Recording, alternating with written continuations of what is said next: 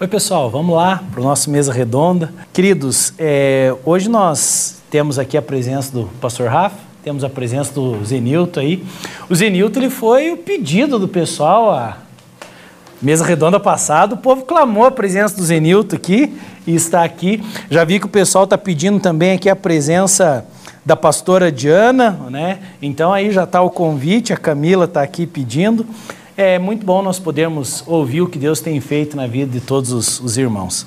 Queridos, é, hoje nós falamos então sobre Neemias, falamos sobre é, esse momento onde Deus transforma a nossa tristeza em alegria, o nosso pranto em festa.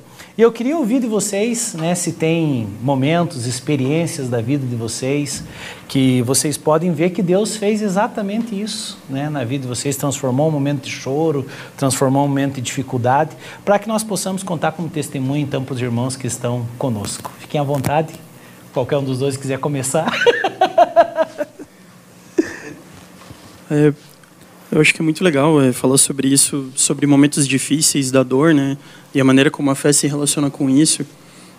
Pô, é uma pergunta mais pessoal, né? Para mim, eu acho que o momento que eu mais um dos, né, momentos que eu mais cresci em Deus, com certeza foi quando eu perdi meu pai com câncer, né? E eu tive que ficar, é, teve alguns dias que eu passei com ele no Erasto Gettner é, lá em Curitiba, né? E eu fiquei ali, eu entrei na parte de câncer infantil com crianças e, e vendo todo aquele choque de, de dor e, e, e, e orando com as pessoas. E, aquele momento difícil com certeza fez eu questionar a minha fé e enxergar as coisas de uma maneira diferente, né? E uma, e uma das coisas mais fortes ali que eu tive foi uma experiência que, que foi Deus que, que me permitiu. É, teve um dos dias, eu estava é, cruzando ali um dos corredores e eu cruzei com um menino, um menino de 7 anos de idade. E ele estava, eu não lembro o que, que era o tumor ou o câncer dele, mas ele estava com algo na, nas costas, né? E estava com um aparato, parecia que era um dreno, né? Eu não sou médico, assim, e os pais dele segurando isso. E quando ele estava cruzando, atravessando é, comigo, ele estava com um sorrisão no rosto, mesmo hum. com aquilo nas costas, assim. E era uma cena bem, bem forte. E os pais estavam atrás dele. E eu não aguentei, assim, eu perguntei, ô filho, né, bem guarapovana, né? Ah, eu falei, ô filho, né, que que, que que você está sorrindo? O que que aconteceu hoje? E o menino olhou para mim assim e falou, tio, hoje tá sol, entendeu? Uau. E a mãe dele tava com os olhos mareados, com lágrimas atrás.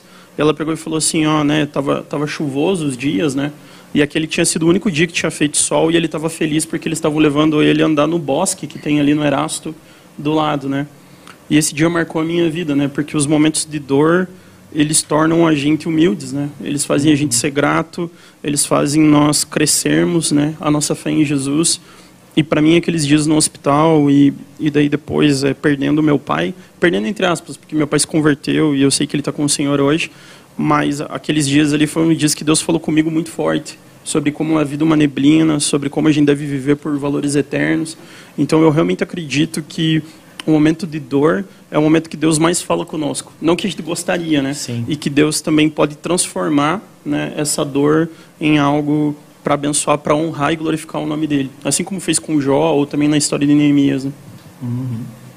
É, os momentos de, de dor eles servem para reflexões e para em alguns casos, não necessariamente no testemunho que você contou, né, mas para uma mudança de comportamento. Ali era uma situação de enfermidade e tudo mais, né? E, e, e essa família era crente, inclusive. Até. Esse guri era crente, que é fantástico, assim, sabe? Mas nos é. faz enxergar a vida de uma maneira diferente.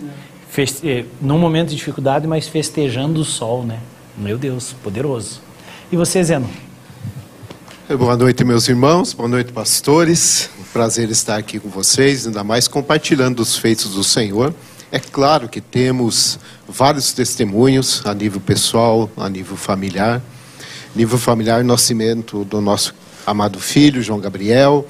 Quando soubemos do diagnóstico dele, ah, ali parece que é, houve um momento de choro, houve um momento de pranto, mas nosso Deus é um Deus de milagres e hoje a gente pode ver realmente um milagre de Deus na nossa casa, na nossa família e em nosso meio. E um milagre também que Deus operou, né, um momento de muita tristeza, foi é, há mais ou menos 12 anos atrás, quando estávamos chegando à nossa casa, no, na garagem, é, eu fui atropelado. e, e, foi algo muito estranho, porque era minha esposa que estava entrando com o carro dentro da casa e eu, chamando ela, ela, ela se perdeu ali e acabou me atropelando, e foram dias terríveis porque a gente não sabia como seria a nossa vida ali em diante. Eu quase que minha perna foi amputada, foram meses num hospital, dias de UTI, e a gente não saberia é, como lidar com aquela situação, mas Deus interveio, Deus entrou é, naquela causa. E passado poucos meses, meus irmãos, Deus operou um milagre, um milagre muito grande na nossa vida. Eu estou aqui com a perna totalmente restaurada e nós podemos nos alegrar também nos feitos do Senhor e ser um, um testemunho vivo, não apenas na nossa casa, mas Deus tem nos usado. Aonde a gente vai, esses dias eu fui até no hospital, um, uma pessoa com a, na mesma situação. E eu estava lá ouvindo que o médico estava falando para aquele rapaz e de repente, meus irmãos, Deus também, uh, ele, ele pôde é, compartilhar comigo, testemunhar o que Deus fez também na, na perna dele e, e, foi algo milagroso também. Então, é, Deus é especialista em, em, mudar o mal em bem, em fazer milagres, em restaurar aquilo que aos olhos humanos parece tão difícil, né? Exatamente. É, e do Zenilton, né, a gente também acompanhou, do mesmo jeito o Rafa, toda a parte da história. O João Gabriel é maravilhoso, né? É, como você falou, às vezes quando recebe a notícia, mas hoje nós vemos o amor dele, nós vemos, é um querido, gente do presente céu. Presente de Deus, é um, presente de Deus, não só para né? Para o Zenilton e para a Fran. Né? O Joãozinho igreja, é um né? presente para é. nós como igreja, como é um família, querido. O jeito que ele chega, que ele nos abraça, é ele, maravilhoso. Ele agora colocou um óculos, né? e daí ele tá com o negócio, porque eu uso meu óculos azul, né, também. E daí ele quer me ligar e quer me mostrar, né? Até esses dias agora eu não estava na igreja, ele foi até na minha sala, né, na igreja lá, para que ele queria mostrar o óculos que era igual o meu, né? É. E isso é maravilhoso, né? Então nós sabemos que às vezes num momento onde a gente pensa que é um momento de dificuldade, mas na verdade é um presente que Deus está trazendo ali, né? E nós podemos ver isso, viver isso aqui na comunidade. Alguns irmãos estão participando aqui. É, o pessoal aqui colocou, queremos o pastor Anderson também na mesa, queremos a pastora Di, né? Queremos é, é, um pessoal mandando abraço aqui também. É, eu creio que nós podemos até fazer uma mesa redonda feminina aqui, né? As é, mulheres verdade, virem aqui. Estão pedindo a Vivi Borges aí, ó, também. Então, olha aí, a, a, pedido do pessoal, é muito bom ouvir o que Deus tem feito na vida das, das mulheres também. Queridos, é muito importante você é, compartilhar um testemunho nesse momento, escreve aí em poucas palavras para que a gente possa estar tá lendo aqui. É, um momento onde Deus transformou um pranto, né, uma tristeza em alegria, um pranto em festa. É muito importante essa interação de você para conosco aqui, para que mais irmãos sejam é, abençoados. O Erli está colocando aqui, nós temos aprendido muito com o nosso neto, Henri, de 9 anos, onde Deus tem falado muito com ele nesses dias. Deus não precisa de diplomados, basta uma criança disposta, com o coração aberto, ele usa quem quer. A Diana colocou aqui João Gabriel, um grande profeta que nós amamos, isso mesmo. A Camila, amo ver ele dançando e tocando lá na igreja. é uma fofura. Sabe o que é gostoso também nós termos um momento desse aqui em família? Porque nós não estamos podendo estar juntos no culto, nosso culto volta no primeiro domingo de agosto, então nós estaremos juntos, mas nesse momento onde nós não podemos, é bom nós ficarmos lembrando tudo isso que acontece nos nossos cultos, né? Esse momento seja do Joãozinho Gabriel dançando, seja um momento de louvor, como sempre é falado, seja do Zildo desligando a luz no final dos cultos, né? Mas isso é a nossa casa, isso é a nossa família. Camila colocou aqui o Uhu, mulherada cheia de Deus. Queridos, continue então compartilhando, continue enviando aqui o seu testemunho para que nós possamos então estar interagindo com você. Eu quero comentar sobre algo também que eu sei que tem momentos de tristeza, mas tem momentos é, por causa de algo que aconteceu, como aconteceu com Neemias ali. Tinha uma notícia difícil. Tinha uma notícia onde a cidade, onde Jerusalém estava destruída. Vamos falar aqui com os guarapuavanos. É a mesma coisa, você está num outro momento da sua vida, de repente você ouve, algo aconteceu lá em Guarapuava. Então mexia com Neemias tudo isso. Mas por trás dessa notícia difícil, tinha uma grande obra. Por trás dessa notícia difícil, tinha uma vocação que Neemias foi levantado com essa vocação para cumprir o propósito. E aí percebam, gente, ele deixa de ser um copeiro do rei, um escravo, um eunuco, e ele se transforma num dos grandes líderes de Israel, que desperta o povo para ver aquilo que Deus estava vendo. Era o tempo de reconstrução dos muros. Mas aquela notícia vem para despertar Neemias. O que, que vocês podem falar sobre esse despertamento e como que essa pandemia, que vamos ser bem sinceros, se a nossa geração foi escolhida para viver esses dias de pandemia, eu imagino que Deus está levantando também pessoas com vocação para se tornarem grandes líderes desse momento, né? E o que que vocês podem ver sobre isso, né? Sobre a casa, sobre o momento da casa. E eu creio, queridos, eu creio isso profundamente do meu coração. Deus está permitindo que venhamos a passar e estamos ouvindo notícias ruins. Mas é nesse momento que Deus levantará grandes líderes para uma obra maior do que eles mesmos. Com isso, antes de passar para ouvir o que, que vocês vão contribuir sobre esse assunto, eu falo sobre Davi. Falei sobre José na mensagem, poderia também ter falado sobre Davi, mas me ocorreu agora. Davi, ele sai para levar comida para os irmãos. E quando ele chega lá, ele chega diante de um gigante. E que estava afrontando o povo de Deus. E aí Davi olha para aquilo e diz assim: Não, isso eu não aceito. E aí ele se posiciona diante de uma afronta. Que tipo de posicionamento que nós podemos ter diante dessa afronta da enfermidade? Que tipos de posicionamento que nós podemos ter diante dessa afronta de famílias que estão passando por violência doméstica? Nós sabemos que no momento da pandemia tem sido um momento difícil de violência doméstica, de enfermidade, de, de desemprego, mas onde estão os Davis que se levantarão para dizer, viu, esse Golias ah, Deus vai dar a cabeça dele aqui na minha mão. E ele pode vir contra mim com espada, mas eu irei contra ele em nome do Senhor dos Exércitos. Eu sei, gente, que nesses dias Deus levantará grandes líderes. Tem um momento da tristeza, mas tem um momento da alegria. E nesse momento tem uma obra, tem um gigante, e eu creio que Deus vai nos levantar para que possamos também, como igreja, vencer. O que, que vocês entendem para esse tempo? Que tipo de posicionamento que nós devemos ter, né, para que possamos fazer como Davi? Nos levantar e falar assim: quem que é esse incircunciso filisteu? O que, que é essa pandemia? O que, que esse Covid está pensando que é? Né? Eu creio que nós precisamos nos posicionar dessa forma. O que, que vem ao coração de vocês para que possa contribuir aí com, com os irmãos? Eu acho que a primeira mudança ela é interna, é pessoal.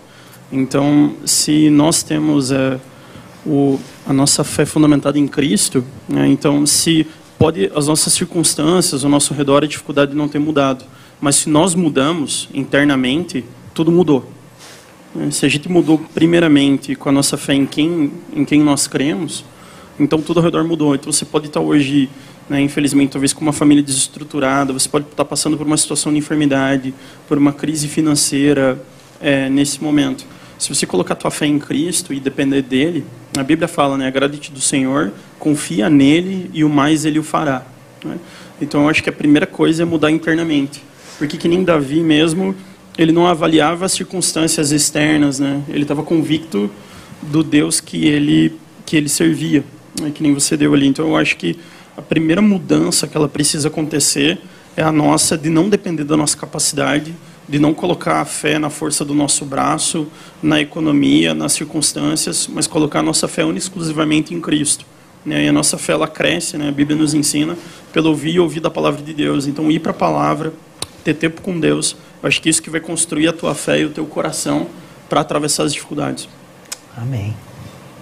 Também vejo isso na vida de Davi, mas queria destacar algo também que mexe comigo na vida de Neemias Neemias tinha algo que movia ele que era muito maior do que ele, muito maior do que os problemas que ele Sim. passava e que levavam ele a olhar além né, daqueles problemas. Neemias ele, ele se tornou um eunuco, é um homem que já não tinha perspectiva familiar. É, ele poderia olhar assim, poxa vida, eu, eu sou apenas isso. Mas como ele era um, um- do povo de Deus, alguém que tinha um chamado, alguém que tinha algo muito maior na sua vida, levou ele a olhar para tudo né, o que envolve a vida dele, que não é só o seu próprio eu. E a partir dali, né, da- da- ele, ele deixa os seus próprios problemas e ele passa a olhar para algo maior para algo que, que realmente ele não imaginava. Eu, eu fico pensando, ele não imaginava que, de repente, aquilo que levou ele a dobrar o seu joelho, a clamar ao Senhor, né? A ouvir a voz de Deus e, e começar a buscar a Deus em intercessão. E nesses dias, Deus tem chamado muitas pessoas. Se você é um desses, se prepare, meu irmão, porque Deus vai te usar também dessa forma maravilhosa. Deus tem chamado pessoas nas madrugadas para clamarem, para orarem, e por algo que muitas vezes a gente nem percebe, mas é algo muito grandioso. Às vezes a gente pensa, vamos orar pela, né, por esse vírus, para que esse vírus passe, mas Deus tem um propósito muito maior para essa nação, para todos nós. E de repente, o que, o que me alegra, o que eh, me dá muita eh, eh, ânimo, né, e através da vida de Neemias, é que poucos dias se passaram e de repente a nação, o povo se levantou e muitos eram os obreiros, né? Que estavam na restauração, que estavam na reconstrução dos muros e, e fazendo a obra. E a- em poucos dias, né? Exatamente. Em apenas Milagre. 52 dias, algo maravilhoso aconteceu. Veja só como um justo, né? A oração de um justo muito pode em seus efeitos. Isso mesmo. Nós temos várias pessoas participando aqui, várias pessoas pedindo é, o pessoal na mesa aqui, queremos a Fran na mesa, né? Tem, estou vendo aqui, ó, a Lise, só para confirmar o que o pastor Eccles falou durante a ministração, Deus está restaurando a minha vida e ainda mais. O meu propósito que Deus tem me falado e mostrado em meio a essa pandemia.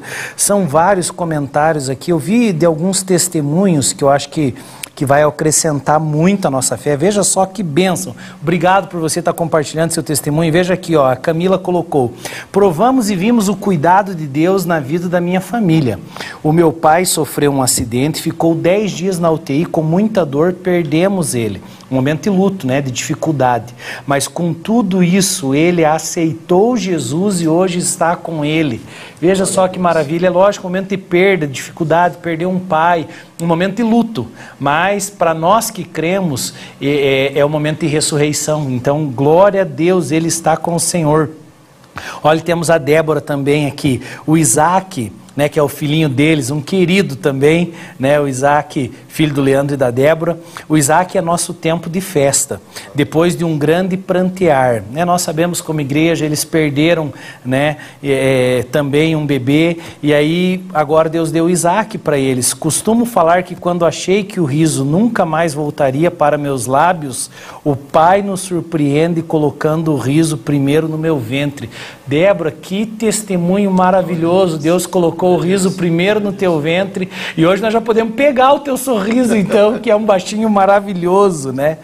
É, a Camila mais uma vez coloca aqui: nós provamos da paz e da bondade de Deus, e a paz que excede o entendimento tomou conta de nós. Sabemos que Deus tinha um propósito e ele fez da maneira dele. São vários testemunhos aqui, perdoe por não estar podendo ler todos. Né? Eu vou colocar aqui mais o da Josiele também, diz, há 10 anos eu precisei passar por uma cirurgia de urgência, onde nem o médico sabia o que estava acontecendo comigo. O maior questionamento das pessoas foi se eu, se eu iria continuar crendo em Deus. É, entrou outros comentários aqui, daí na parte baixa ela diz: Mas mesmo de cara com a morte, eu sabia em quem estava firmada, e se eu morresse, eu sabia para onde iria, e se me recuperasse, seria para a glória dele. E hoje nós podemos ver que ela está aqui, então testemunhando e glorificando, passou por essa cirurgia, Deus esteve com ela. A Suzana está colocando aqui: Deus transformou meu pranto em festa. Não tinha mais alegria de viver. Fui para as profundezas, mas Deus me tirou de lá e hoje posso sorrir novamente. Deus tem feito grandes coisas na minha vida. Que bom, Suzana, pela sua confiança em compartilhar aqui o seu testemunho. A Emília está colocando aqui: meu primo saiu do coma depois de um mês de UTI, através da oração. O pastor Zenilton esteve junto conosco. Olha que maravilha! Glória a Deus. A Débora colocou aqui. Eu senti muito no início da pandemia por morar sozinha, por não estar recebendo amigos e a família em casa, que realmente só Deus poderia estar comigo. E Deus me livrou nessa fase de mais uma depressão. É tão bom saber que não estamos sozinhos, né, Débora? E ainda vemos a Débora sempre dançando aí, sendo instrumento de Deus, e que você continue, Débora, sendo esse instrumento de alegria, né, de levar paz e vida para as pessoas. Queridos, tem tantas pessoas compartilhando aqui, mas é, eu creio assim que nós não vamos nos delongar muito. Mas eu queria é, pedir, né, também ao, ao Rafa e o Zenilton, que deixasse para esses irmãos é, mais uma mensagem para aqueles que estão no intervalo. O que, que eu diria que é o intervalo? É um momento assim, nós vimos que Neemias, ele, ele sente a angústia, sente a tristeza, e depois ele foi para a realização da obra, que é o momento do intervalo. Depois veio a alegria, mas tem esse momento, tem esse espaço aonde alguns já veem a obra sendo construída, outros ainda não. Alguns é, podem estar dizendo assim: eu, eu, tenho um momento de tristeza, mas eu não estou vendo o muro construído ainda. Outros já estão dizendo: viu, eu já estou no final do muro aqui, já estamos quase na hora da festa. Mas o que fazer? Rafa e Zenilton, nesse momento de, do intervalo. Né? Eu já queria dar uma opinião, é, é, eu creio que nesse momento nós precisamos continuar sendo fiéis. Eu creio que nesse momento onde a semente está lá na terra ainda e talvez não apareceu aqui em cima, nós precisamos continuar crendo, né? E o que que vocês podem trazer de uma palavra de ânimo para essas pessoas que talvez ainda não entraram no tempo da festa? Né? Mas que nós sabemos que vai chegar. A Bíblia diz que o choro lhe dura uma noite, mas a alegria ela vem pela manhã. Mas ainda tem aquele momento da noite antes do dia amanhecer. O que fazer nesses momentos? É, tem que enxergar pela fé. A Bíblia fala sobre uma, uma perspectiva que ela vai além das circunstâncias, né? Então você amar o processo. Então que nem Neemias, ele podia ver a porta queimada, a porta. Você pode enxergar uma estrutura, porque quando ele começou a lançar os fundamentos, mesmo que a construção não está terminada. Então, se você olhar hoje para dentro de você, para o teu coração, quais são os fundamentos de Cristo na tua família? Quais são os fundamentos de Cristo no teu casamento? Quais são os fundamentos de Cristo que regem a tua vida? Você vai conseguir enxergar o teu futuro. Porque assim que nem um engenheiro, um arquiteto, ele olha os fundamentos e ele já enxerga a construção terminada, por mais que talvez o período de construção, né, o processo, quando você está nesse meio é difícil, agora se você olhar para os fundamentos e, e, o fundamento, a pedra angular é Cristo, você já consegue enxergar o teu futuro. Se você tem uma postura de caráter, se você é, sabe que você está colocando a tua esperança em Deus, pode demorar, né? mas a, a construção vai, a, a, boa obra que Jesus começou na tua vida, na tua família, o projeto que Ele tem, Ele é fiel e justo para terminar. Uau! É um processo de esperar.